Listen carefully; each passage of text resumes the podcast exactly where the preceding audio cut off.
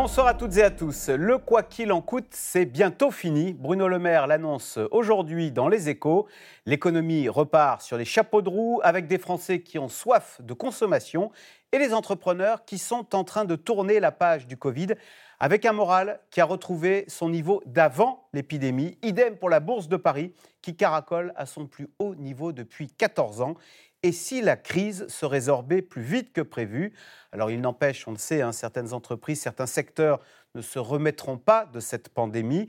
Quels sont les changements profonds et définitifs qu'aura apporté cette période hors norme que nous avons vécue? Qu'allons-nous faire de cette dette accumulée? C'est le sujet de cette émission de ce C'est dans l'air intitulée ce soir Quoi qu'il en coûte, c'est fini. Pour répondre à vos questions, nous avons le plaisir d'accueillir Philippe de Sertine. Vous dirigez l'Institut de haute finance. Vous enseignez la finance à l'Institut d'administration des entreprises de l'Université Paris 1, Panthéon-Sorbonne. Et je rappelle votre ouvrage qui vient de paraître, Le grand basculement, quel sera le monde d'après? C'est aux éditions Robert Laffont. Emmanuel Soufi, vous êtes journaliste au JDD, en charge plus spécialement des questions sociales. En visioconférence, Sylvie Matelli, économiste et directrice adjointe de l'IRIS. Je rappelle votre livre, hein, Géopolitique de l'économie, c'est aux éditions Erol. Et enfin, Stéphanie Villers, vous êtes économiste, spécialiste de la zone euro. Vous êtes co-auteur avec euh, Henri Sterdignac de Crise économique 2020 vers un nouveau monde. C'est aux éditions Economica. Euh, merci à tous les quatre de participer à cette émission en direct. Bah, vers un nouveau monde, euh, Stéphanie Villers, on commence avec vous. La consommation repart sur des chapeaux de roue. On se demandait si on n'allait pas être frileux. Apparemment, euh, cette sortie, au sortir de cette crise, on a envie de faire chauffer la carte bleue. Oui, voilà, mais c'est rassurant. Hein. C'est euh, effectivement le premier signal euh, de, depuis la réouverture des, commerces la semaine dernière. Et on voit que la dynamique est en train de se, se mettre en marche. C'est à peu près dans, le même, dans le même, la même tendance qu'avait été vu aux États-Unis euh, ou, au Royaume-Uni, hein, parce que je vous rappelle que euh, la campagne de vaccination avait été beaucoup plus euh, rapide dans, aux États-Unis et en Grande-Bretagne, et on a vu que bah, la reprise était là, que les consommateurs étaient au rendez-vous. Bah, même chose en, France, hein, parce que d'une part, les, eh la rémunération de, la grande partie des ménages a été maintenue, ce qui leur permet, en fait, ce qui permet aux ménages en fait de consommer, reprendre leurs habitudes de consommation à partir du moment où les commerces sont ouverts. Emmanuel Soufi, alors il y a des tas de concepts qui apparaissent. On parle des années folles, d'un printemps de l'économie. on voit des patrons. Que, disent les patrons? Ils ont le moral qui est. Ils ont oublié, totalement oublié le Covid. Non, ils l'ont pas oublié. Hein. C'est encore pas, euh, pas complètement derrière nous, mais c'est vrai qu'il y a une, une, appétence, une envie, euh, une envie de reprendre une vie un peu euh, festive, au moins normale. Et du côté des chefs d'entreprise aussi, c'est-à-dire l'envie de réinvestir, l'envie de vendre, l'envie peut-être d'attaquer des nouveaux marchés, de se diversifier. Donc c'est vrai que le climat des affaires, ça fait un an qu'il était un peu en glaciation, si, si je puis dire. Donc un printemps, mais assez prudent quand même. C'est-à-dire que les années folles, peut-être, elles dureront peut-être pas une décennie non plus mais euh, il y a, on regarde prudemment ce qui va se passer à la rentrée. Donc on peut se dire que, allez, juin, juillet, août, si en plus le climat, la météo euh, redonne un peu une bouffée d'oxygène, ça va aussi inciter euh, consommateurs, mais aussi les, les, entreprises à, à, investir et les consommateurs à consommer toute cette épargne. Alors peut-être qu'on en parlera tout à l'heure, mais ce fameux bas de laine de 160 milliards d'euros accumulés pendant un an de bah, non-dépenses, hein, puisque les, secteurs qui font plaisir étaient fermés. Donc euh, il y a ce, pari-là hein, de cette dépense, de cette manne qu'il faudra bien, euh, enfin que l'État espère qu'on utilisera. Mais c'est vrai que voilà, tout ça est porteur. À tel point que Bruno Le Maire avait envisagé un moment pour favoriser la dépense, de favoriser des dispositifs de donation. Il dit bah non, les gens ils dépensent tout seuls, il n'y a même pas besoin de les encourager à, faire des donations. Voilà, mais parce que c'est la nouveauté là, ça crépite, on a envie hein, de la faire chauffer cette carte bleue. Maintenant, la période qui sera aussi à regarder de façon assez cruciale, c'est septembre-octobre. Une fois que voilà, ce printemps, euh, l'été et l'automne arrivera, est-ce que ce sera aussi l'automne euh, du climat? Sylvie Matelli, Emmanuel Soufi disait on sort de cette glaciation de l'économie est-ce que c'est hibernatus là? Les entreprises, c'est on-off. elles étaient sur off pendant un an et demi et là on et ça repart, comme si de rien n'était. Alors, je ne sais pas si c'est un et ça repart, mais je trouve que la métaphore est plus appropriée à la situation. On a souvent dit de cette, euh, de cette situation économique, au fond, c'est une crise et on l'a comparée à la crise de 1929, ce qu'on fait d'ailleurs à chaque fois qu'il y a une crise économique. Or, en fait, si on regarde un petit peu, une crise économique, c'est quoi? C'est la machine qui s'enraye à un moment donné, c'est une sorte de panne de voiture. Là, on a mis la voiture à l'arrêt parce qu'il fallait lutter contre une pandémie. Donc, quand la voiture redémarre, bah, très clairement, il faut pousser un petit peu le moteur pour la désencrasser. Donc elle accélère, elle repart très rapidement, mais on est dans un effet de rattrapage. La question qui se pose à plus long terme, et les entreprises redémarrent, alors avec toutes les problématiques qui se posent à, cette à ce redémarrage accéléré, on l'a vu, l'augmentation des prix des matières premières, un certain nombre de pénuries dans un certain nombre de secteurs, est-ce qu'au fond, l'offre va pouvoir suivre la demande et est-ce que les approvisionnements vont être au rendez-vous? Et ça, c'est très important pour soutenir la croissance économique. Vous rattraperez pas s'il euh, n'y a rien à acheter dans les magasins. Donc ça, c'est un premier élément. Et puis surtout, on voit dans nos modes de vie, on voit dans, dans, dans, les leçons que l'on tire de, cette période qu'on ne consommera plus pareil, qu'on devra euh, penser différemment notre façon de vivre, notre façon de travailler. Et pour l'instant, bah, on ne sait pas tellement ce que ça va donner euh, dans le long terme, en fait. Philippe de Sertine, le CAC 40 est à son plus haut niveau depuis 2007. Le CAC 40, ce sont des gens sérieux, ce sont des investisseurs. Hmm. Ça veut dire quoi? Ça veut dire que le cauchemar est terminé et que voilà, l'économie est repartie. On est sorti de ce mauvais cauchemar qu'il nous faudra oublier au plus vite. On va dire que quand vous parlez des années, des années folles, euh, puis maintenant du CAC au plus haut, enfin de tous les indices boursiers mondiaux incroyables, c'est-à-dire on sort de la plus grande récession depuis la Seconde Guerre mondiale et on n'a jamais vu les indices boursiers aussi forts. Donc là, quand même, il y a un petit côté gênant qui ressemble effectivement aux années 20 du XXe siècle. Hein. donc, énorme dette issue de la guerre de 14, énorme progression des indices boursiers, et ça se finit avec ce qu'on vient d'évoquer, la crise de 29. C'est-à-dire que là, évidemment, on a un tout petit peu peur par rapport à ça. Les indices boursiers sont complètement gonflés par la liquidité. La liquidité incroyable qu'on a injectée dans l'économie, on n'a jamais vu ça. On a injecté en un an l'équivalent de 8 ans de dette mondiale. Donc euh, vraiment, ça a été quelque chose d'extraordinaire. Et la liquidité, quand elle ne sait pas où aller, parce que tout était encore pas complètement redémarré, etc., elle va sur les marchés boursiers, elle est fait monter, et elle est fait monter de façon artificielle, ça s'appelle une bulle. Donc là, on est un peu quand même dans cette situation. En fait, la grande question. On est dans une bulle. On est dans une bulle, bien entendu. La liquidité excessive, elle met une bulle pratiquement sur tous les actifs. D'ailleurs, entre parenthèses, l'immobilier est en train d'aussi. L'argent ne sait pas où se placer, bah, il va sur l'immobilier, il va sur la bourse. Oui, exactement. Et exactement. et ça fait monter de façon très forte. Donc, pour qu'il n'y ait pas la crise de 29 au bout, il faut absolument qu'on invente une autre croissance. Parce que là, effectivement, il faut bien se dire, quand vous êtes en train de dire ça repart, on-off, oui, c'est vrai, c'est un, un, moteur électrique, quoi. tout d'un coup ça repart. Mais attention, ça ne doit pas repartir pareil. Parce que la croissance d'avant, on sait qu'elle posait problème. On était en plein dérèglement climatique avant le Covid. On est toujours en dérèglement climatique. Il faut inventer un nouveau modèle. Et là, la grande question qui va se poser, c'est celle-là. C'est-à-dire comment la nouvelle croissance, une vraie croissance saine, durable pour le monde entier, va pouvoir se mettre en place. Ça, c'est le grand, grand défi du post-Covid. Mais on n'est pas là pour le moment vous avez raison, on est en train juste de dire on ressort la carte bleue, il fait beau, c'est le printemps, tout va bien. Stéphanie Villers, on parle beaucoup de cette épargne que nous avons accumulée de 160 milliards euh, d'euros en France hein, pendant euh, toute cette période du confinement. Petite définition d'économie. Une épargne, c'est quand j'ai bien travaillé, je gagne de l'argent et au lieu de le dépenser, je me le garde.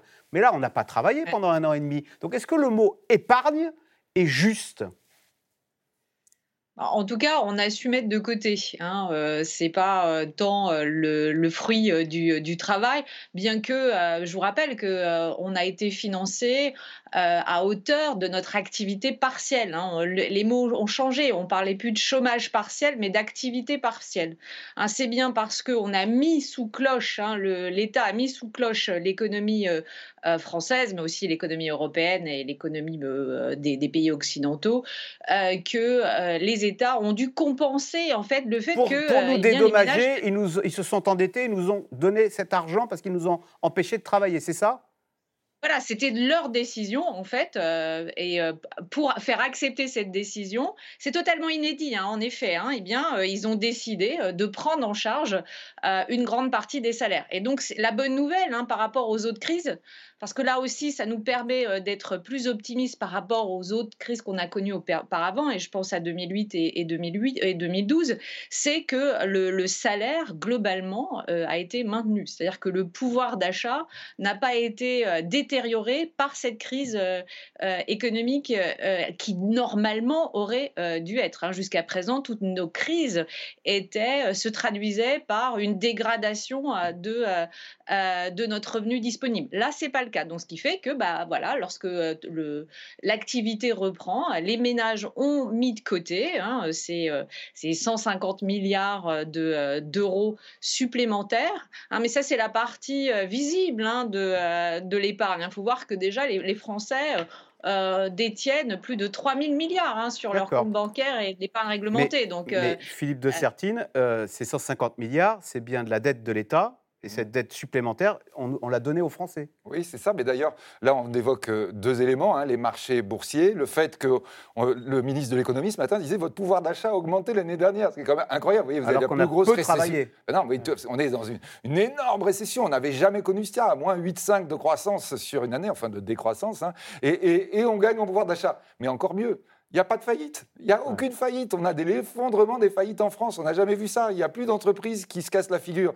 Alors qu'il n'y a pas d'activité. Donc on est d'accord que là, on a fait ce qu'il fallait. On a dit, on a mis sous cloche. L'État a dit, ben, on va mettre un truc artificiel.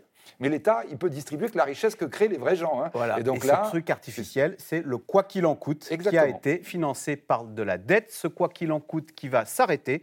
C'est l'annonce euh, ce matin de Bruno Le Maire dans Les Échos. Euh, il faut dire que la prévision de croissance est de 5%. Les indicateurs sont désormais très bien orientés. Et je cite, la consommation redémarre très fort. Ce sont les mots de Bruno Le Maire ce matin dans Les Échos. Mais la fin du quoi qu'il en coûte s'accompagne d'inquiétudes, notamment sur les conséquences pour certaines entreprises. Vous voyez ce sujet de Magali Lacrose et Christophe Roquet. Le 19 mai, il fallait l'immortaliser, ce premier café en terrasse, en solitaire pour Bruno Le Maire, en pleine discussion pour le secrétaire d'État chargé du tourisme, en vidéo pour le président et son Premier ministre. Ça voulait dire, la vie reprend, la reprise économique est là. Tous les indices sont au vert, disait Bruno Le Maire ce matin, très optimiste. Les indicateurs sont très bien orientés. L'investissement des entreprises redémarre. La confiance des entrepreneurs est à son plus haut depuis le début de la crise. Donc oui, l'économie française redémarre, elle redémarre vite, elle redémarre fort. L'heure est donc venue de tourner la page, de sortir du quoi qu'il en coûte, avec une nouvelle formule toute trouvée par le porte-parole du gouvernement quelques semaines plus tôt, le quoi qu'il en soit. On a, vous savez, depuis un an le quoi qu'il en coûte, qui a permis de faire en sorte que les Français aient pu euh, garder euh, leur travail, leur rémunération, qui a fait en sorte que beaucoup d'entreprises ont tenu pendant cette crise. Il y a eu même moins de faillites en 2020 qu'en 2019 parce qu'on n'a pas lésiné sur les moyens pour permettre à nos entreprises, à nos artisans, à nos commerçants de tenir. Et c'est une fierté. Et que là, il va y avoir le quoi qu'il en soit. En plus des 100 milliards d'euros du plan de relance, Bercy débloque 15 milliards supplémentaires pour accompagner encore un peu de manière dégressive les secteurs les plus touchés par la crise sanitaire avec des exonérations de charges ou pour financer l'activité partielle longue durée. Un dernier rectificatif au projet de loi de finances pour une transition vers une sortie des aides gouvernementales à la fin de l'été. Dans les échos ce matin, Bruno Le Maire se veut rassurant. Il n'est pas question de retirer brutalement les aides aux entreprises. Nous faisons les choses progressivement, nous passons d'un soutien économique généralisé à un accompagnement ciblé. Pour le patron du MEDEF, pas d'inquiétude. L'appétit des Français et le retour des touristes boosteront l'économie, compenseront la fin des aides de l'État, enfin, au moins pendant l'été. Je pense que les premières semaines vont être très bonnes. Il va y avoir un effet euh, déconfinement, rattrapage, comme il y a eu en mai dernier. La vraie question, c'est à la rentrée, euh, comment vont se comporter les agents économiques? Si la perspective de croissance pour 2021 en France est l'une des meilleures en Europe selon la Commission européenne, certains secteurs sont particulièrement affectés par la crise sanitaire. Les 15 milliards d'aides supplémentaires suffiront-ils à l'hôtellerie-restauration, à la culture et au tourisme? Je pense qu'il ne faut pas craindre la fin du quoi qu'il en coûte d'un point de vue macroéconomique. Maintenant, le quoi qu'il en coûte, doit, on doit en sortir progressivement, mais d'un point de vue sectoriel. Il y a des secteurs qui aujourd'hui se portent bien et qui sont revenus quasiment au niveau d'avant-crise, et eux, le quoi qu'il en coûte n'a plus beaucoup de sens. Est-ce qu'il n'y aura pas des gagnants et des perdants Et euh, est-ce qu'on va assumer le fait qu'il y aura des perdants Et est-ce que ces perdants étaient voués à perdre, euh, même s'il n'y avait pas eu cette crise Ou est-ce que c'est vraiment ces mesures-là qui euh, ont mis en difficulté ce type d'entreprise, il y aura forcément un peu d'ajustement à faire. Viendra forcément ensuite la question, celle de la dette monumentale, 118% du produit intérieur brut, et de ce déficit public qui se creuse encore un peu plus mesure après mesure, après plus d'un an d'économie sous perfusion. Alors, question téléspectateur Emmanuel Soufi, le gouvernement va-t-il tout faire pour cacher les retombées négatives de la crise jusqu'à l'élection présidentielle alors les cachets, euh, c'est un terme que je trouve peut-être un peu excessif. Mais pas d'annonce désagréable d'ici ah, 2022. Voilà, c'est ça. Il y, a, des réformes dont on sait qu'elles sont extrêmement complexes à mener encore, euh, encore aujourd'hui et peut-être qu'il ne serait pas judicieux de les mener. Euh, donc si on prend la, la, réforme des retraites, passer à un système à points, est-ce que politiquement c'est judicieux? Est-ce qu'il faut plutôt préparer les esprits en disant bon bah voilà ce sera la, mère des réformes encore une fois à faire une fois que la, campagne euh, présidentielle sera lancée et que l'élection sera faite euh, certainement. Après on c'est pas une réforme qui suffira à, combler euh, nos 200 180 milliards d'euros de, de dettes accumulées. Donc ce sera une goutte d'eau quand même. Et puis il y a une réforme aussi à mener qui est celle du grand âge qui là est coûteuse, mais euh, si on ne la fait pas, elle le sera encore euh, d'autant plus. Hein. Philippe de Sertine, on sort de cette crise avec une dette de 118% du PIB. Mhm. Ce matin, dans les échos, Bruno Le Maire dit il est essentiel de définir une stratégie de désendettement claire. Ça, veut, ça, pourrait être quoi une stratégie de désendettement claire? Alors il donne les trois pistes d'ailleurs, mais il y a une piste absolument fondamentale, la seule qui fonctionne, c'est la croissance.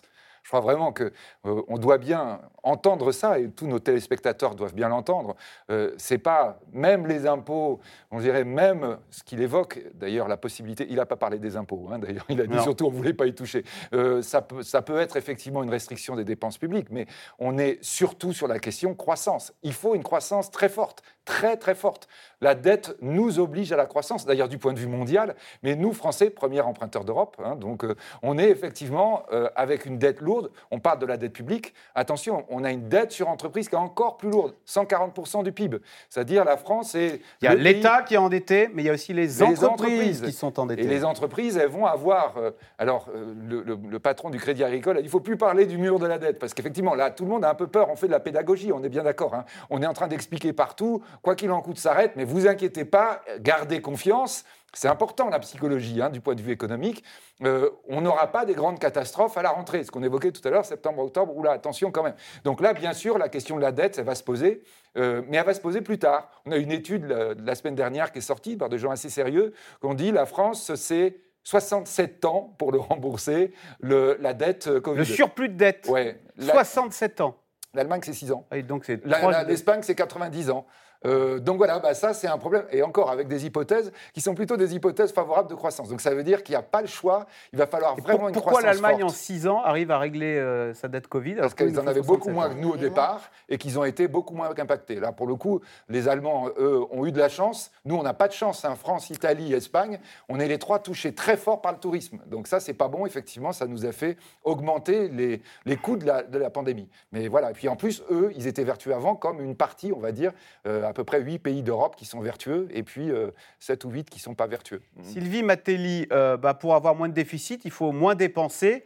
Euh, est-ce qu'on n'a pas pris de mauvaises habitudes là en dépensant avec le quoi qu'il en coûte? Je, cite à nouveau Bruno Le Maire ce matin le quoi qu'il en coûte ne peut être la règle, comme si ça allait mieux en le disant, comme si au fond on avait l'habitude de vivre avec un carnet de chèques et à chaque dépense on fait un pass sanitaire, un pass, un pass sport, un pass culture, etc. euh, non, il est certain qu'à un moment donné, il y a cette question de la dette qui se pose, et dette publique comme dette privée, et qui va nous obliger en fait à penser différemment.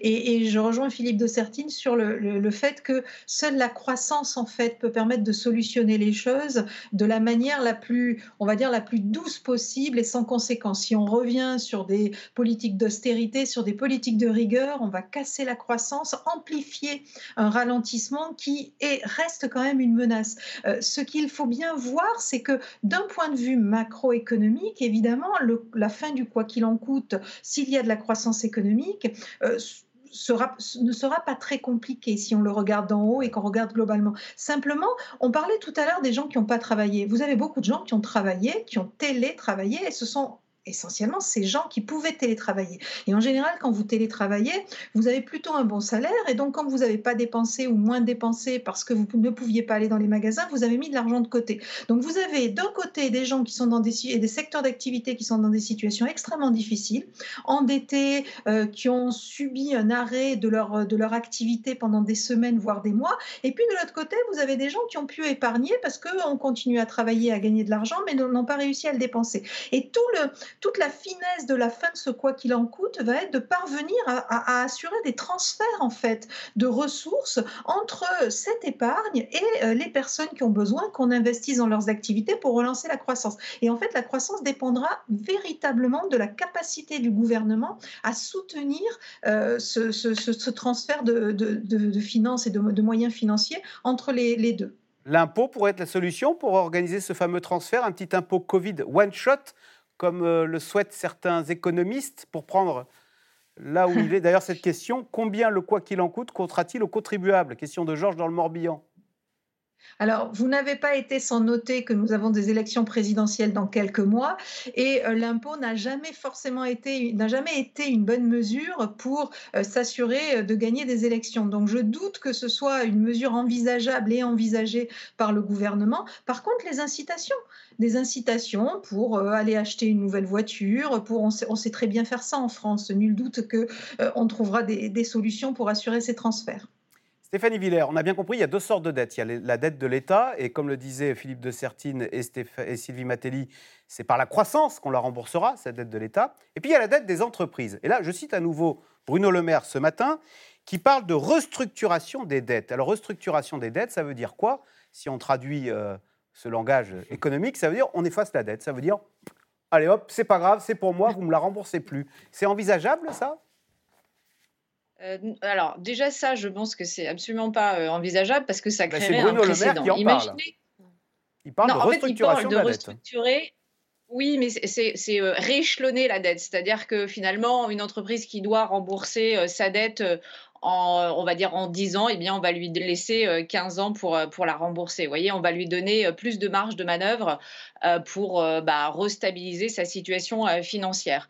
Et, pourquoi on ne peut pas annuler la dette des entreprises, enfin en tout cas de manière massive, parce que ça créerait un précédent. Imaginez les entreprises qui, elles, n'ont pas demandé de PGE, hein, qui ont été, qui ont été économes et qui ont mis... Voilà, alors ils verraient, vous voyez, il y aurait, il y aurait une, iniquité de traitement, c'est-à-dire qu'il y aurait des entreprises qui auraient pu bénéficier de cet effacement de, de leur dette, alors que d'autres seraient toujours pénalisées par bah, leur, leur propre contrat financière. Donc ça, c'est absolument pas envisageable. Après, au cas par cas, je pense aux toutes petites entreprises qui viennent d'être créées juste avant la crise, par exemple. Elles n'ont pas eu le temps de se constituer euh, euh, une clientèle. Et pourtant, elles peuvent avoir un business model euh, qui est absolument prometteur. Donc c'est ces entreprises-là qu'il va falloir aider pour essayer de, bah, de transformer l'essai. C'est-à-dire qu'elles réussissent à véritablement générer du chiffre d'affaires sans être pénalisées par euh, euh, les, euh, les, créanciers publics qui exigeraient un remboursement quel qu'il soit.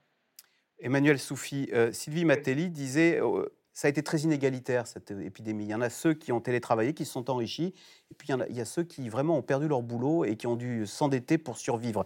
Est-ce qu'il faut craindre puisqu'on parle de, la rentrée, une rentrée euh, sociale agitée. Je cite Emmanuel Macron ce matin dans Zadig. Mm. On revit des temps au fond très moyenâgeux, les grandes jacqueries. Alors, les grandes jacqueries, bon, c'est son expression. Hein. On, l'avait utilisée déjà pour les Gilets jaunes il y a, presque trois ans. Euh, le fait est que oui, on, sait que cette épargne, cette surépargne, hein, euh, qui finalement était, comment dirais-je, des, dépenses que j'aurais souhaité faire, mais que je n'ai pas pu faire, puisque les magasins étaient euh, fermés. Je reprends, voilà, quand vous disiez, mais est-ce que c'est de l'épargne ou pas de l'épargne? C'est vrai que c'est une épargne un peu fictive, hein, qu'on n'avait pas forcément choisi de faire. Et aujourd'hui, c'est est-ce que je la garde en précaution? S'il y a des mm. lendemains qui déchantent, ou au contraire, est-ce que je profite un peu de, de ce printemps économique pour, pour, euh, pour le dépenser? Le fait est que cette épargne, elle a été constituée par 80% euh, de l'épargne, c'est constitué par 20% euh, des Français les plus aisés. Donc voilà, mais c'est normal aussi. donc la situation sociale, il faut que le, le, gouvernement s'en inquiète Il y a, il y a, ce décrochage que, qui a été pointé, qui est assez juste, hein, c'est vrai, et d'avoir une, des systèmes de redistribution pour faire en sorte que ceux qui ont été pénalisés par la crise euh, sanitaire et donc par la crise économique ne soient pas à nouveau ceux qui demain euh, la payent une, double, une, deuxième fois, si, euh, si, je puis dire. C'est-à-dire que vous avez bah, des auto-entrepreneurs, des indépendants, des gens qui ont du mal à accéder aux aides aux entreprises, voire qui n'y ont pas accès du tout parce qu'il y a toujours des trous dans la raquette. J'avais créé ma société un an avant, donc il n'y a pas assez d'ancienneté pour, pour, pour bénéficier des, mesures de soutien. Et puis vous avez tous ces contrats typiques, hein, le freelance, l'auto-entrepreneur qui pareil, euh, à bénéficier du fonds de solidarité, mais de façon des fois difficile, voire, voir qui a baissé complètement les bras en se disant bah, trop compliqué pour moi, les aides, je ne vais pas les demander. Donc le non-recours aux aides, c'est aussi un, sujet, un sujet qui a pu inquiéter à un moment donné le gouvernement, de se dire est-ce que ceux qui en ont le plus besoin vont réellement les demander. Et on se rend compte que bah, ce décrochage-là, il faudra euh, être vigilant. Après, euh, à ce qu'il y ait une grande jacquerie en septembre ou en novembre, j'y crois moyennement. Il faudrait qu'il y ait une grande euh, uniformité au niveau syndical. Alors justement, il y a eu des élections dans le privé, là, au niveau syndical, Sylvie Matelli. Comment les interpréter? La CFDT, donc, qui est plutôt modérée, a gagné des points, hein, plus 0,38. En revanche, la CGT a continué de perdre des points. Ils ont perdu 1,9, donc ils sont définitivement deuxième. La CGT n'est plus le premier syndicat dans le privé, en tous les cas. Comment l'interpréter? Euh, on est, on est déjà dans une tendance lourde. Ça fait plusieurs années qu'on voit ce mouvement s'opérer. Euh, par contre, ce qu'on peut penser, et, avec toute la, prudence, euh, c'est pas c'est pas mon domaine de, spécialité et je suis pas une experte en la matière, mais je pense qu'il y a la volonté quand même des, Français, des travailleurs, de, de, revenir à une certaine normalité, un certain calme, et la conscience aussi qu'au fond la situation va être compliquée et que tout le monde devra faire des efforts, en espérant que ces efforts ne soit pas trop conséquent parce qu'il y a somme toute le risque de tomber dans un cercle vicieux où le chômage viendrait à augmenter, ce qui entraînerait des anticipations négatives et au fond casserait la croissance. Donc je crois qu'il y a quand même une, certaine clairvoyance des salariés français, des travailleurs français aujourd'hui, qui consiste à dire on sort d'une situation extrêmement difficile sur le plan économique, on s'en sort plutôt pas mal. Euh, il y en a par contre qui s'en sortent bien moins bien que nous. Hein. Y il y a une conscience aussi de ces inégalités face à cette crise. Et donc, il faut peut-être être modéré, il faut peut-être être plus dans une approche de, consensus, de négociation, que dans une, une, approche frontale ou une démarche frontale et, euh, une sorte de jacquerie euh, dont vous parliez tout à l'heure. Philippe de Sertine, on nous annonçait une catastrophe sur le front de l'emploi. Non seulement elle n'est pas arrivée, enfin il y a eu des destructions d'emplois, mais pas ce qu'on redoutait. Et on a même vu de façon très surprenante euh, le nombre de faillites diminuer, moins 38% l'an dernier. Mmh. Est-ce que maintenant qu'on débranche le quoi qu'il en coûte, est-ce que là, la catastrophe qu'on nous annonçait qui n'a pas eu lieu, elle pourrait arriver? À la euh, oui, alors évidemment, on, va, on peut avoir là aussi l'effet de, récupération, hein. c'est-à-dire on a des entreprises zombies, comme on les appelle, hein, c'est-à-dire des entreprises qui normalement auraient dû faire faillite, des morts vivants, vous voyez, qu'on a maintenu en vie, donc avec évidemment tous les salariés qui sont dans ces entreprises qui pourraient se retrouver sur le carreau. Ce qu'on avait commencé à voir euh, au déconfinement de septembre-octobre, où on a eu les premiers plans sociaux, qui étaient souvent des entreprises, même pour l'immense majorité, qui étaient en difficulté avant, avant la, avant la crise. Mais je crois que par rapport à ce qu'on évoque là, euh, et d'ailleurs qui va bien avec le sens des élections, syndicale que vous avez évoquée, les salariés ont été protégés. En fait, quand vous avez un statut, même un statut, on va dire, parmi euh, les gens qui sont les moins payés, vous avez été protégés, vous n'avez pas senti la crise. Je pense que quand on évoque là les risques qui sont en train de se produire et en train d'arriver, c'est pour toutes les personnes qui sont un peu en dehors du système. Plus 150 000 personnes en RSA en quelques mois. Euh, donc sur 2 millions 100, c'est énorme. Hein. Euh, quand on regarde, on va dire, la, pauvreté en France, c'est-à-dire les gens qui gagnent, on dit, alors, vous voyez, moins de 60% du salaire médian. ça vous fait 1000, à peu près 1030 euros par mois. Le SMIC est à 1230. Vous êtes bien inférieur au SMIC. Là, on est à 9,8 millions de personnes. Ces gens-là, ils ne sont pas défendus par les syndicats. Ce sont eux qui ont perdu souvent les petits boulots complémentaires, etc. Et c'est là, à ce niveau-là, qu'on peut avoir quelque chose d'extrêmement redoutable. Là, c'est clair que là encore, quand on est en train de dire c'est quoi la solution, c'est la reprise de croissance accélérée. C'est-à-dire très très vite, la demande d'emploi, la recherche de postes qu'on va avoir dans les entreprises. On commence à avoir les indicateurs là-dessus. Il faut qu'on les ait durablement pour qu'on ait la cocotte minute qui peut vraiment commencer à partir en, je dirais, à l'explosion, qui retombe un petit peu en, en termes de pression. Ça, c'est évidemment le grand pari qu'on fait. C'est pour ça que la pédagogie et l'idée, ayez confiance, savoir partir, etc., c'est aussi très très important aujourd'hui pour que les entreprises recommencent à embaucher. C'est le grand défi, à mon avis, des prochains mois. Alors malgré des aides généreusement distribuées, certaines entreprises n'ont pas eu accès, n'ont pas accès au fameux fonds de solidarité. Il y a, comme on dit, des trous dans la raquette. Juliette Vallon et Emmanuel Bach ont rencontré des entrepreneurs qui ont vécu la crise de plein fouet, mais sans aucune assistance. Sujet.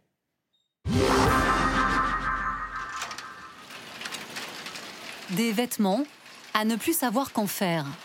Pour Sébastien Pagani, fabricant de prêt-à-porter féminin près de Lyon, le bilan de la crise sanitaire est lourd. 300 000 pièces sur les bras à écouler au plus vite. Tous les portants trollés sont remplis. J'en ai ici, ici, c'est sur 5, 6, 7, 8, 10 mètres de long de chaque côté. J'en ai là, j'en ai là, j'en ai en dessous, sur deux niveaux. On, organise même une vente ouverte aux particuliers exceptionnelle euh, pour pouvoir déstocker le, maximum de marchandises.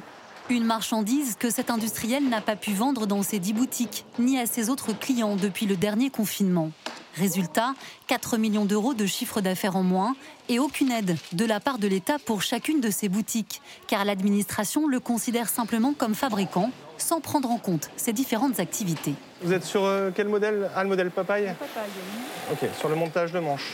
Cette différence de statut l'écarte de facto des aides et menace aujourd'hui ces dizaines de salariés.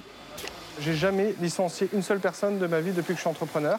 Et, euh, et là, j'ai vraiment pas envie que ça arrive, sachant que je vois mes confrères tomber les uns après les autres. Euh, donc euh, ben, tout le monde en a conscience ici. On, a un, personnel, du personnel exceptionnel hein, qui, se bat pour, pour l'entreprise. Une entreprise qui crie à l'injustice. Alors pour se faire entendre, Sébastien Pagani a envoyé un courrier au ministre de l'économie Bruno Le Maire et à l'ensemble des élus français, près de 600 lettres au total. Et comme je me suis dit qu'il recevait beaucoup de courriers, alors ça m'a coûté un petit peu cher, mais je les ai envoyés en recommandé avec accusé de réception.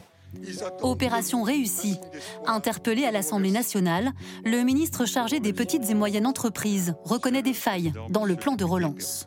Je vais faire vite en vous disant qu'effectivement, malgré un nombre considérable de secteurs que j'ai eu l'occasion de rencontrer, euh, de trouver, je crois, des solutions à Bruno Le Maire, cette particularité de la fabrication ne, nous a pas été soulevée. Nous allons regarder. J'espère pouvoir trouver la solution. Mais pour le moment, Sébastien Pagani n'a toujours pas touché un centime. Un chef d'entreprise exclu du quoi qu'il en coûte, loin d'être isolé. Elle aussi interpelle l'État. Anne-Claire Rigaud, gérante d'une confiserie en plein centre de Lyon. Là, vous avez un fourré chartreuse, un fourré châtaigne, un feuilleté noisette très croustillant, un petit bonbon aux fruits et là, un fourré pulpe de fruits. C'est tout un savoir-faire, une coque très fine de sucre, un gros fourrage. Considérée comme commerce essentiel, la boutique de bonbons d'Anne-Claire est restée ouverte durant le confinement. Mais elle a perdu 80% de son chiffre d'affaires car une grosse partie de ses ventes dépend du secteur événementiel, une particularité non prise en compte par le gouvernement. Du jour au lendemain, cette chef d'entreprise a perdu ses clients, de nombreux hôtels de luxe et des particuliers. On est censé vendre une tonne de dragées par an et depuis un an, nous avons vendu moins de 200 kilos parce qu'évidemment, il y a eu pas ou très très peu de mariages, pas de communion, pas de baptême. Alors que son commerce était en pleine expansion, Anne-Claire a dû licencier l'un de ses quatre employés et craint désormais la faillite. Donnez-moi deux boîtes. Deux boîtes. On est chef d'entreprise, ça veut dire qu'on n'accède pas au chômage. Euh, si je perds ici, je perds toutes mes économies. C'est vraiment toutes les économies que j'ai mis euh, là-dedans. C'est tout ce que j'avais quand j'ai commencé. Je suis aussi une maman avec euh, un, un, fils qui fait des études.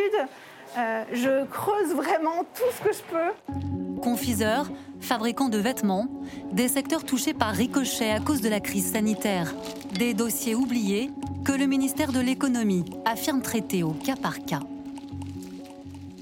Question téléspectateur euh, Emmanuel Soufi. Beaucoup de boutiques annoncent leur fermeture. Cela veut dire qu'elles n'ont pas été soutenues C'est Bruno, dans le Val-de-Marne, qui s'interroge. C'est tout le problème des, aides. Il y a toujours des effets de seuil. Les effets de seuil, c'est par exemple, voilà, tel dispositif est accessible si vous avez réalisé tant de chiffres d'affaires, que vous avez tant d'années d'existence, que euh, vous avez telle taille de, enfin, tel nombre de salariés, etc. Donc, c'est ce qu'on appelle, voilà, vous reprenez l'expression tout à l'heure, de ces trous dans la raquette. Et, euh, euh, malheureusement, il y a dans, l'habillement, il y a beaucoup de franchisés. et, et, pour certains, alors certains baissent les bras parce qu'il n'y a pas un guichet unique hein, pour les aides. Euh, vous connectez euh, au ministère de l'économie, je vous assure, hein, euh, Fonds de solidarité, PGE, etc. on a un petit peu du mal à s'y retrouver. Alors souvent, ils peuvent être aidés par les organisations professionnelles, par les chambres de commerce ou les chambres d'artisanat, mais c'est pas toujours le cas. Ou par un bon expert comptable, c'est pas toujours le cas. Donc il y en a beaucoup qui ont baissé les bras en disant de toute façon, je serai pas éligible. Si c'est pour avoir 1000 euros ou qu'on m'en prête 10 000 et puis que je dois rembourser dans deux ans, autant ne rien demander. Donc ils ont grignoté leur trésorerie. Et puis à un moment donné, bah, on mange, on mange et il n'y a plus rien. Donc euh, voilà.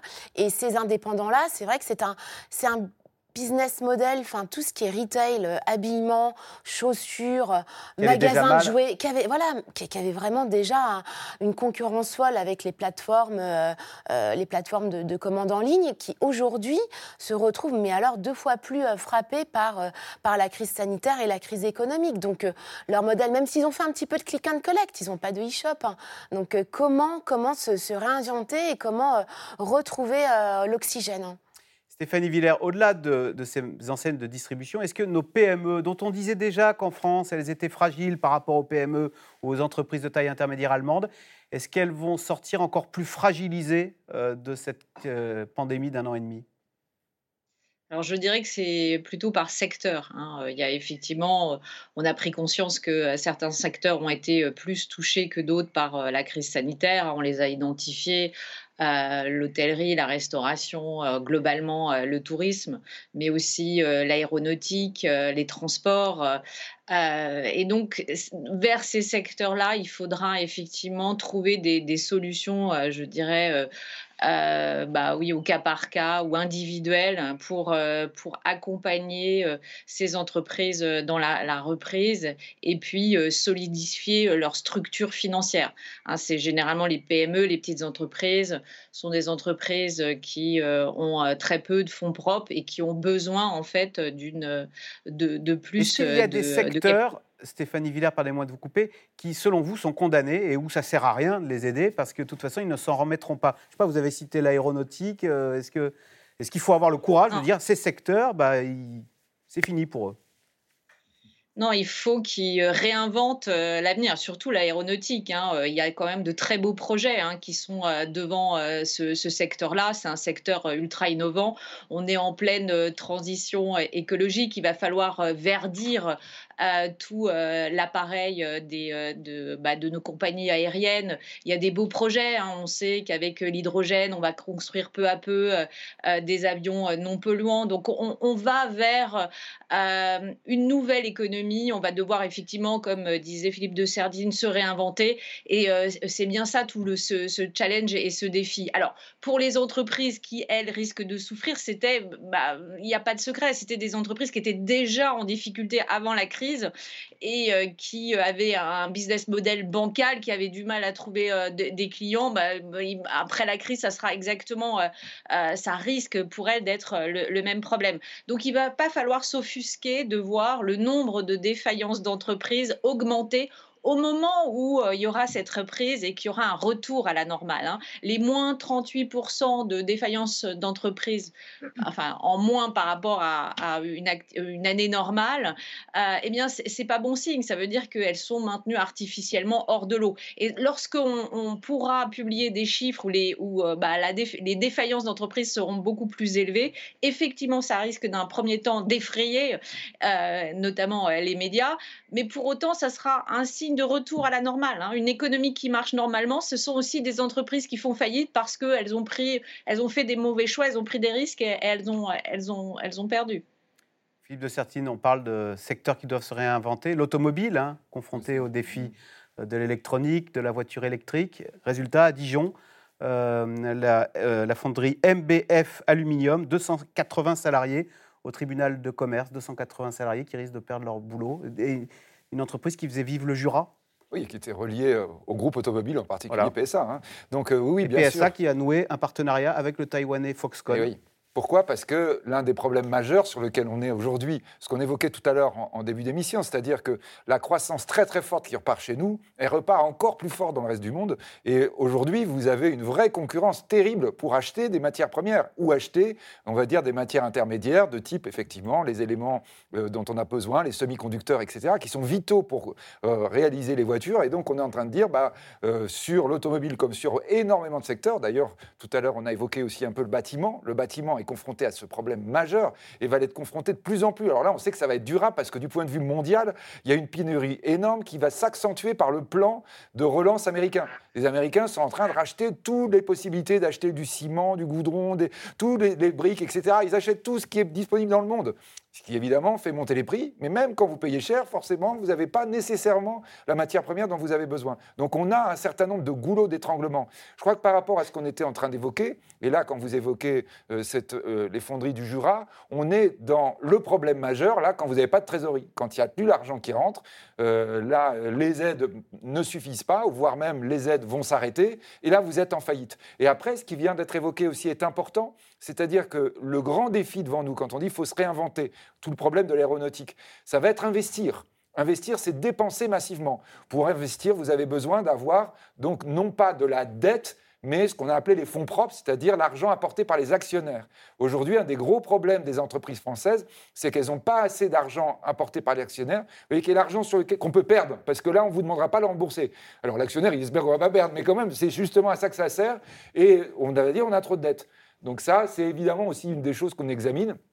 Le gouvernement est en train de parler avec les banques, en train de dire, bon, bah, si euh, on ne rembourse pas de la dette, euh, vous allez prendre une partie de la perte, j'en prends une partie. Puis les entreprises, du coup, vont avoir plus de fonds propres, puisqu'ils n'auront pas remboursé cet argent. Ils pourront dire c'est comme si les actionnaires nous avaient mis de l'argent, c'est une subvention, on va dire, qui augmente l'argent des actionnaires. Pourquoi? Avec cette idée, il faut investir. C'est ce qu'a dit hein, Bruno Le Maire dans, l'interview en disant euh, ce qui est très bon, c'est qu'on voit qu'on investit. Mais on sait que pour avoir de la croissance durable, pour avoir de l'emploi, il faut un investissement massif. Sylvie Matelli, se réinventer dans l'automobile, est-ce que ça veut dire de façon dramatique fermer les fonderies du Jura et importer de l'électronique de Taïwan, puisque c'est ce que fait Peugeot Citroën qui a passé cet accord avec le Taïwanais Foxconn, le, sous-traitant d'Apple? Alors non, pas forcément, mais on, se trouve confronté dans cet exemple et dans beaucoup d'autres pour ce qui concerne les PME du secteur industriel à toutes les, à toutes les difficultés que connaissent et que rencontrent les faiblesses, les handicaps auxquels que connaissent les, PME en France. Alors on a parlé de la question du financement. Oui, c'est vrai que bah, avoir des actionnaires qui vous font confiance et qui investissent, c'est quelque chose d'important. Sauf qu'en France, les euh, acteurs financiers, les actionnaires, alors d'abord s'intéressent assez peu à l'industrie, c'est en train de bouger. Il y a eu euh, des initiatives assez intéressantes dans certaines régions. Je pense à euh, Rhône-Alpes-Auvergne, je pense à l'Occitanie, d'investissement public-privé dans les, dans les PME industrielles pour soutenir les PME industrielles pendant la crise. Donc déjà, il faut accepter d'investir dans l'industrie.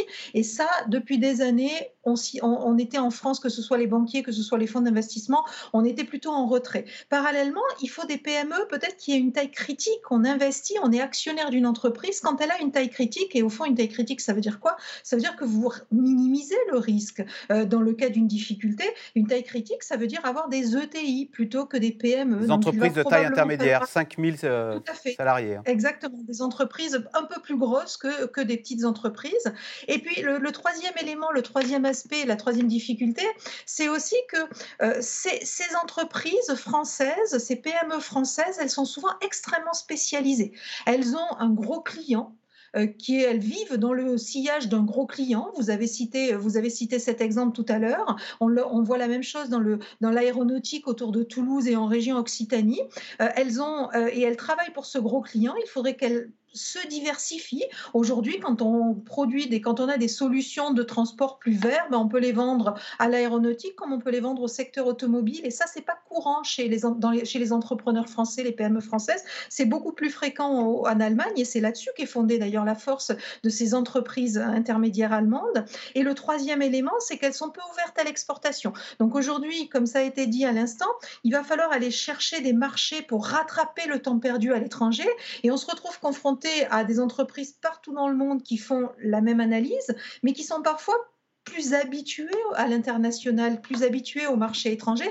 Donc elles vont se retrouver confrontées à une très forte concurrence en France et à l'international, alors même qu'elles sont assez peu habituées à partir sur des marchés étrangers. Donc vous avez tous ces éléments qui fragilisent aujourd'hui ces entreprises. Alors, changement également dans notre façon de travailler, puisque la pandémie s'éloigne, on l'a dit, mais le télétravail, lui, pourrait bien s'installer de façon durable. Il faut dire que ce sont moins de coûts pour les entreprises, c'est de la souplesse pour les salariés qui, euh, comme certains patrons, ne se voient pas aujourd'hui revenir en arrière. Mais l'une des conséquences inattendues du télétravail, eh bien, c'est la baisse des salaires. Voyez ce reportage dans la Silicon Valley, en Californie, de Mathieu Lignot et Noé Poitvin. Le berceau des plus grandes entreprises du monde, bousculé par le télétravail. La Silicon Valley, symbole de l'innovation américaine. Ici, les salariés ont pour la plupart déserté leurs bureaux. Au pic de la pandémie l'année dernière, des multinationales comme Facebook avaient annoncé la mise en place du télétravail permanent, de quoi donner des idées, déjà à l'époque, à son emblématique patron. Je pense qu'il est tout à fait possible que dans les 5 à 10 prochaines années, environ la moitié de nos employés travaillent à distance. Voilà ma projection. Conséquence immédiate du télétravail, surtout en Californie où le logement coûte si cher. Les salariés sont allés s'installer ailleurs, là où c'est plus abordable, et les salaires eux aussi ont évolué. Si vous êtes salarié de l'entreprise VMware à Palo Alto en Californie et que vous décidez d'aller à Denver par exemple, une destination prisée des travailleurs, alors vous aurez une baisse de salaire de 18%. Si vous bougez à Los Angeles ou à San Diego, vous perdrez 8% de votre paie. Accepter une baisse de salaire mais gagner en confort de vie, c'est aussi le choix que font des Français comme Thomas Martin. À l'occasion d'un nouveau travail en 2020, ce développeur web a déménagé à Saint-Malo, un poste 100% à distance, il a dû faire quelques aménagements. C'est la chambre de, ma femme et moi, et c'est aussi mon bureau. Vous voyez, on a un petit peu séparé euh, l'espace avec ça. Et puis euh, voilà, moi je travaille debout quasiment, tout le temps. Après, je peux m'asseoir ou voir marcher quelquefois aussi avec un tapis, mais voilà, ça me permet d'être dynamique et puis d'avoir moins mal au dos aussi. Ses journées de travail, c'est ici qu'il les passe, souvent en visioconférence avec ses collègues. De l'autre côté de l'écran aujourd'hui, Bastien Siebman, développeur lui aussi. Les deux hommes ne se sont jamais rencontrés physiquement, mais partagent le même plaisir du travail à la maison. Ça me permet aussi de gagner en qualité de vie puisque je peux euh, prendre le petit déjeuner avec mes enfants, aller voir le midi s'ils sont à la maison, aller voir le soir. Euh, dès que je termine le travail, j'éteins l'ordinateur et je suis tout de suite chez moi. En s'installant à Saint-Malo, le salarié savait qu'il toucherait un salaire plus bas que s'il travaillait dans son entreprise à Paris. Ici, il gagne 46 000 euros par an, 10 000 euros de moins qu'à la capitale. Si je, demain je déménageais à Paris, en fait, mon salaire augmenterait euh, mécaniquement. Euh, cela dit, on sait le niveau de vie et le, coût de la vie à Paris, ce n'est pas le même qu'ici. Ce serait encore pas le même si j'habitais euh, à Limoges, par exemple, comme vous le disiez. Euh, donc, ça me semble normal que les revenus soient aussi indexés en fonction de ce qu'on a à dépenser. Thomas Martin fait partie des 40 salariés de son entreprise qui compte bien embaucher 20 personnes d'ici la fin de l'année. Avec le télétravail, elle a pu s'ouvrir à de nouveaux profils. Aujourd'hui, pour moi, c'est un vrai avantage finalement d'élargir euh, le recrutement à la France entière, si je puis dire, parce que ce sont des métiers finalement qui sont euh, bah, en tension, des profils qui sont très difficiles à trouver. Euh, donc le fait d'avoir élargi nous a apporté davantage de profils. Ça nous permet euh, de pouvoir ratisser, si je puis dire, de manière plus large. La start-up avait déjà recours au télétravail avant la crise sanitaire. Une solution adaptée à ses besoins, mais qui montre ses limites pour son patron. Le télétravail, ça marche hyper bien pour des gens qui ont déjà l'habitude de travailler ensemble. C'est plus difficile au démarrage pour les gens qui n'ont pas l'habitude et donc il faut vraiment travailler ces événements d'entreprise euh, pour euh, faire vivre la culture et pour faire vivre le lien avec les gens. Un télétravail qui a séduit les Français. Selon une étude, 74% des télétravailleurs ne souhaitent pas revenir sur leur lieu de travail comme avant. Combien Sylvie Matelli, c'est trois quarts des travailleurs qui ne souhaitent pas revenir dans leur lieu de travail comme avant. Question téléspectateur, le télétravail va-t-il devenir la norme? Il y aura un avant et un après? Alors, il y aura un avant et un après.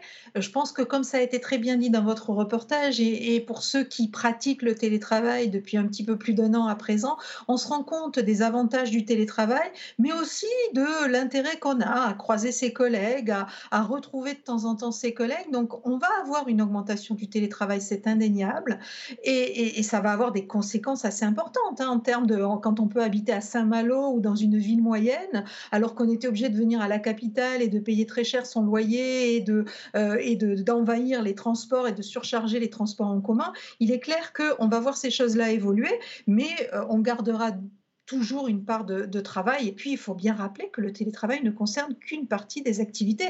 Il y a un certain nombre de salariés qui ne peuvent pas télétravailler. Quand vous travaillez dans une usine, bah, vous êtes bien obligé d'aller produire tous les jours ce que vous avez à produire. Philippe de Sertine, ça pourrait avoir des conséquences sur la saturation et cet immobilier fou là dans, dans les grandes villes. On a vu dans le reportage, cette personne qui dit bah, Moi, je quitte Paris, je vais à Saint-Malo. Non, mais je crois qu'on est au début d'une révolution incroyable, absolument incroyable. Et là, euh, ce qu'on a vu, alors là, évidemment, c'est un reportage avec une entreprise où les personnes et tout le monde a pensé, on voit bien d'ailleurs que tout le monde, le patron, tout le monde a réfléchi à la façon dont on allait gérer. Là, on sort d'une période où on a bricolé, quoi. Hein. Là, lui, encore la personne, elle avait, il a mis son bureau dans la chambre mais il avait aménagé. Mais c'est probablement pas ça la bonne solution. C'est avoir probablement des espaces de, de coworking, hein, c'est-à-dire de travail en commun en dehors de la maison pour pas quand même être dans l'espace privé. Il y a, bon, on a aussi du stress. Il y a eu des burn-out avec le télétravail. Donc tout ça, c'est des choses qu'on n'a pas encore gérées. Euh, on est en train de découvrir. Mais ce qui est certain, c'est que faut pas oublier quand on est en train de parler, il faut une nouvelle croissance. C'est que nous sommes toujours dans une situation. Notre système économique mondial nous amène à un dérèglement climatique tragique faut inventer quelque chose de nouveau. Là, quand euh, Sylvie est en train de dire, oui, à l'usine, oui, mais le PIB industriel aujourd'hui, c'est même pas 25% du PIB mondial. Le service, c'est 75% du PIB mondial. C'est-à-dire, au niveau mondial, on peut vraiment envisager un autre mode de fonctionnement. Jusqu'à maintenant, on était dans la théorie. On disait, ah oui, peut-être demain sera comme ça, etc. Zuckerberg, qu'on a vu au début du reportage, avait déjà annoncé ça. Sauf que là, d'un seul coup, d'un seul, on a les choses qui ont bougé parce que les gens ont commencé à s'y mettre. C'est ça qui a changé fondamentalement. Et je crois que là, on est au début de quelque chose. On voit bien qu'il y a énormément de forces conservatrices chez nous, par exemple, parce que quand vous êtes en train de dire, on va plus prendre les métros, on va plus prendre les voitures, les autoroutes. Attendez, tout ça, c'est engagé. On a plein de gros projets pour que les gens aillent dans leurs activités de service, en métro, loin, parce que et on a tort, on devrait arrêter parce que c'est ça... ça la grande question. C'est là où vous avez les gens qui sont en train de construire des tours un peu autour de Paris en disant c'est des tours de bureau, et vous avez les entreprises qui résilient les beaux. C'est ça qui est en train de se passer. Le Grand Paris qu'on est en train de où on dépense des milliards, ça ah sera bah, peut-être pour rien. Ah bah, là, c'est pas des milliards. Là, on est en train de parler de centaines de milliards. On est en train de se gratter la tête. Alors là, vous avez les forces conservatrices qui commencent à dire oh là là, stop, attendez, vous vous rendez compte? Mais après, on est en train de dire oui, mais il faut changer de modèle. Quand on change de modèle, vous n'avez pas que des avantages. Ce qui est sûr, c'est que pour les personnes, là, on a vraiment des questions très importantes qui se posent à court terme. Comment on fait? Comment les gens vont pas avoir du stress? Comment on les forme? Là, on a des gens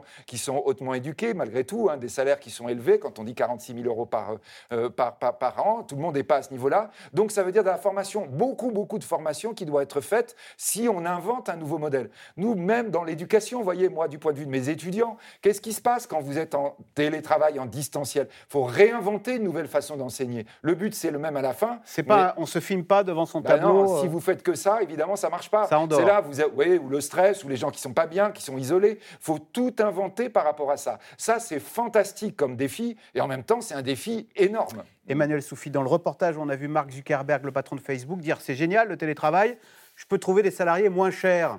Est-ce qu'il y a un risque là d'ailleurs qu'on trouve des tâcherons euh, à l'autre bout de la planète qui feront le même boulot que nous, mais pour quatre fois moins cher? C'est vrai que voilà, là on est en train de passer, on, a eu un télétravail très contraint, obligatoire et à temps plein, et là on voudrait passer au télétravail à la carte, donc une flexibilité hein, dans son rapport euh, au bureau, donc le métro boulot dodo, je pense euh, complètement comme vous, c'est révolutionnaire hein, ce qui se passe hein, sur le télétravail. Maintenant attention, pour moi il y a quand même un, gros danger et pas des moindres.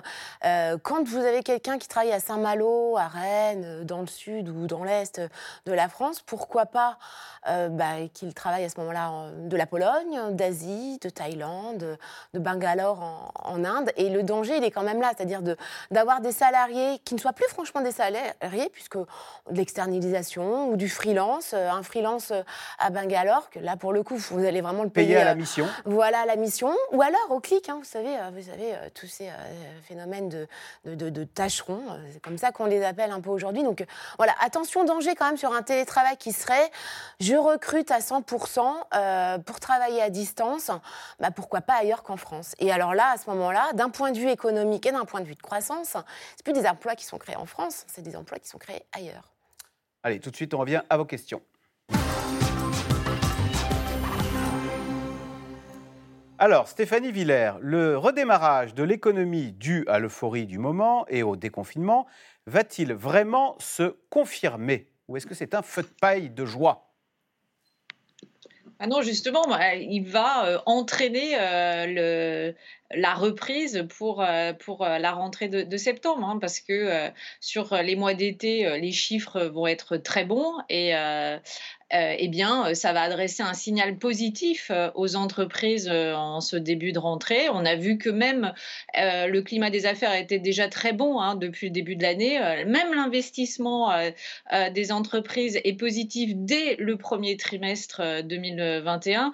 Donc, il y a quand même de belles raisons d'espérer. C'est-à-dire que la consommation de cet été va entraîner la machine économique et avec elle l'investissement des entreprises. Grâce aussi au euh, au plan euh, de, relance, hein, les, 100 milliards euh, qui doivent être injectés dans l'économie française. On attend toujours hein, la part européenne hein, des 40 milliards du, plan de relance total de 750 milliards. Nous, les Français, on attend les, 40 milliards. A priori, ça devrait arriver euh, d'ici fin août. Donc, ça arrive euh, à point nommé pour aussi euh, ah ben, arriver dans les secteurs d'avenir et redynamiser beaucoup d'entreprises. cette année, on attend plus de 5% de croissance. Ce sera le meilleur chiffre depuis 1973, hein. mmh. près de 50 ans. Sylvie Matelli, l'accompagnement n'aurait-il pas dû être ciblé dès le premier confinement pour éviter d'aider les entreprises déjà moribondes avant c'est Régis dans le Var. Je me souviens du gouverneur de la Banque de France qui disait il faudrait qu'on passe du quoi qu'il en coûte au quand ça vaut le coup. Oui, mais c'était c'était compliqué en réalité parce que rappelez-vous ce qu'était ce qu'a été le premier confinement au mois de mars. On nous a annoncé, si mes souvenirs sont bons, un confinement le jeudi euh, pour euh, il fallait rentrer chez nous et on était confinés. Ça devait être le mardi midi suivant. Enfin, on a eu quelques jours pour se préparer. Donc bien évidemment, le, gouvernement a été obligé de rassurer et d'accompagner tout le monde et tous les secteurs. On aurait pu affiner les choses de par la suite. À la rentrée en septembre. Pas été fait. À la rentrée de septembre, tout à fait. On aurait probablement pu affiner les choses. On ne l'a pas fait. Je pense qu'il y a eu une crainte de se tromper de, ciblage aussi. Tout à l'heure, on parlait de toutes ces entreprises qui n'ont pas pu bénéficier des aides. Eh bien, elles n'ont pas bénéficié des aides parce qu'il y a eu une, une, forme de ciblage en réalité. Il y a également un ciblage qui est fait sur le plan de relance avec la volonté de, de financer l'innovation, de financer la transition énergétique. Et à chaque fois que vous ciblez, bah, vous prenez le risque aussi d'exclure des personnes ou des entreprises qui auraient pu profiter d'une aide qui n'étaient pas au bord de la faillite et qui n'en ont pas profité.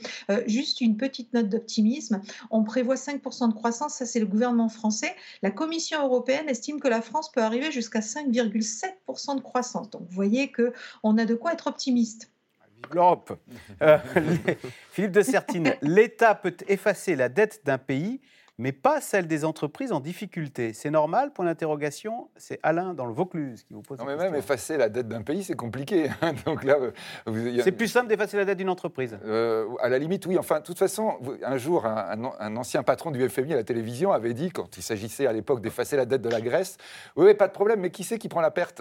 Donc euh, voilà, c'est ça toujours la question, c'est de dire. Alors évidemment, on va dire, ah bah oui, il y a une partie de la dette qui est détenue par la banque centrale, donc elle a qu'à faire un, un, jeu de compte là, en disant, bah il y a plus compliqué quand même, hein, parce que votre monnaie, à chaque fois qu'on a fait ça dans l'histoire, normalement, votre monnaie, elle se dévalue, quoi. Vous plus rien. C'est les quoi. Bah oui, les gens se disent, mais c'est quoi cette monnaie de singe où ils sont en train de créer de la monnaie, de la dette, ils la suppriment, etc. Mais ça veut plus rien dire. En général, le gros, gros danger quand vous faites ça, quand vous manipulez la dette, c'est que vous cassez les logiques de long terme. Parce que le long terme, par définition, c'est que vous avez confiance dans le long terme. En économie, vous avez confiance dans la monnaie.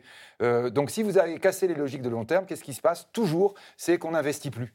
L'investissement, c'est ça le long terme. Et donc là, c'est ça le grand danger pour les entreprises comme pour les États. L'effacement de la dette, super, super dangereux, euh, on va dire, en termes de conséquences économiques. Emmanuel Soufi, la crise aura-t-elle influencé la question de la réforme des retraites? C'est vrai qu'à un moment, on a entendu euh, le gouvernement sortir du bois et dire euh, si, si, on va la faire avant 2022. vous avez vu Bruno Le Maire, il est, il est là, quand même toujours. Hein. Ce matin, dans ah les échos, il a dit c'est pas moi qui suis maître de l'agenda. Certes, mais il a dit le moment venu, elle sera là. Donc le moment venu, est-ce que c'est entre septembre et euh, avril prochain? J'en doute un peu, mais en tous les cas, au sein du gouvernement, ça, ça, pousse pour qu'il y ait quelque chose au mois de septembre. Dans, L'électorat de droite réclame des réformes, peut-être, pour montrer qu'on agit L'aile droite, hein, bien sûr, bien sûr. Montrer qu'on agit, montrer qu'on essaye de solutionner euh, le trou. Euh, cette dette, hein, je pense qu'elle peut inquiéter aussi les Français. Elle peut peut-être aussi les inciter à garder un peu de l'épargne de précaution, si jamais il y a des politiques d'austérité, si jamais euh, il est difficile de financer les études des enfants, etc. Et Bruno Le Maire dit il faut aussi qu'on travaille plus tout à fait. Et ça, c'est une musique. Alors bon, c'est un peu la vieille lune à droite aussi, hein, les 35 heures, euh, euh, remonter le temps de travail. Vous le remontez déjà si vous décalez l'âge de départ en retraite. Hein. C'est-à-dire que le temps de la vie active dure plus longtemps. Mais le fait est, euh, souvenez-vous, hein, c'était il y a longtemps, mais finalement assez récemment, bah, cette réforme, elle avait quand même déjà été adoptée en première lecture par l'Assemblée, au forceps, certes, mais quand même adoptée. Donc il est tout à fait possible de ressortir. Et annulé à cause du Covid. et annulé à cause du Covid. Les taux d'intérêt, les taux d'emprunt remontent. Hein, ils étaient négatifs, ils sont à plus 0,2. Quelles conséquences pour la dette abyssale de la France? C'est André, dans les Bouches-du-Rhône, qui vous pose la question. Bah, pour l'instant, c'est pas inquiétant. Hein. Des taux à 0,2%, c'est pratiquement euh, des taux nuls. Hein. Donc, il n'y a pas d'inquiétude à avoir euh, sur ce niveau de taux d'intérêt. Il y aurait euh, une inquiétude si ça repartait et si les taux d'intérêt devenaient supérieurs, largement supérieurs au taux d'inflation. Mais on en est loin et je rappelle encore que la BCE veille au grain et nous annonce systématiquement qu'elle fera tout pour maintenir ces taux d'intérêt à un niveau faible, pour permettre aux États de s'en d'été et financer la reprise. C'est quand même ça la mécanique derrière. Philippe de Certine, est-il inquiétant de voir le CAC 40 continuer de monter à un niveau plus élevé qu'au début de la crise? C'est Régis en Côte d'Or. C'est vrai que le CAC 40 est au plus haut depuis 14 ans. Vous nous disiez tout à l'heure c'est une bulle. Une bulle, ça éclate. Bah, quand, quand, une bulle éclate, ça s'appelle un crack. Oui, alors 1929. là, d'ailleurs, les deux questions sont liées, en fait, hein, parce que l'élément qui pourrait vraiment faire baisser les indices boursiers, c'est si les taux remontent. Et si les taux remontent, en fait, c'est que l'inflation arrive.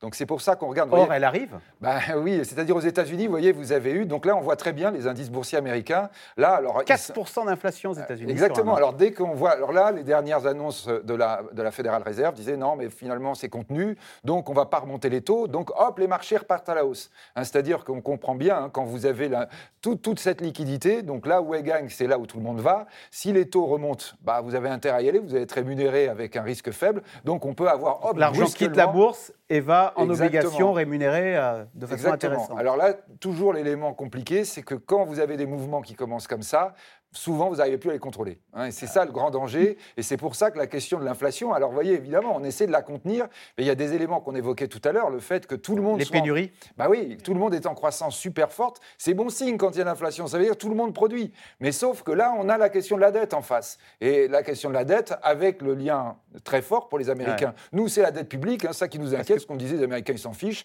Mais eux, ils ont les marchés financiers qui, en revanche, là, pourraient être très, très dangereux s'il y avait un effondrement. Quand il y a de l'inflation, les taux remontent et, quand, les taux, remontent, ça fait chuter la bourse. Exactement. C'est ça. Exactement. Des mesures sont-elles envisagées pour mobiliser l'épargne accumulée pendant la crise? Alors, Stéphanie Villers, ces 160 milliards, il faut les dépenser ou les mobiliser, tiens, pour investir demain dans les fameuses euh, euh, énergies du futur? En fait, il faut les deux. Hein. À très court terme, il faut euh, injecter une partie de notre épargne pour euh, relancer la consommation et donc relancer la croissance. Et puis, à plus long terme, il faudrait flécher cette épargne vers le financement des entreprises et des financements des entreprises de demain. Hein. C'est-à-dire qu'il faudrait arrêter que l'État s'endette à tout va, mais euh, compte sur cette épargne massive qui, a été que les Français ont mis de côté hein, pour qui financent leurs propres entreprises et donc leurs propres emplois pour demain. Hein. et c'est toute la difficulté, c'est-à-dire que jusqu'à présent, on n'a pas créé, on n'a pas su créer le support euh, facile et pratique pour euh, l'épargnant, pour qu'il comprenne qu'il peut, investir tant dans son entreprise, dans sa région. Euh, il y a eu des débuts hein, avec l'épargne salariale, mais ça manque d'effet d'entraînement hein, jusqu'à présent. Avec les, niches fiscales, avec les niches fiscales pour les riches, j'ai peur que ce soit encore les classes moyennes qui payent ce quoi qu'il en coûte. C'est David dans les Hauts-de-Savoie. c'est une bonne question. Hein. Ce sera Même tout si Joe Biden veut faire payer voilà, faire payer les, plus riches. En France, en tous les cas, c'est pas du tout le débat actuel hein, d'avoir un oppo Covid pour les, euh, les plus aisés. Euh, Après 2022. À part à gauche, on verra, on verra qui gagne. Et eh ben voilà, c'est la fin de cette émission. Merci beaucoup euh, de l'avoir suivi. Je rappelle que C'est dans l'air est disponible gratuitement en podcast sur toutes les plateformes. Vous restez sur France 5 à suivre, c'est à vous et on se retrouve demain pour une bonne émission. Bonne soirée sur France 5.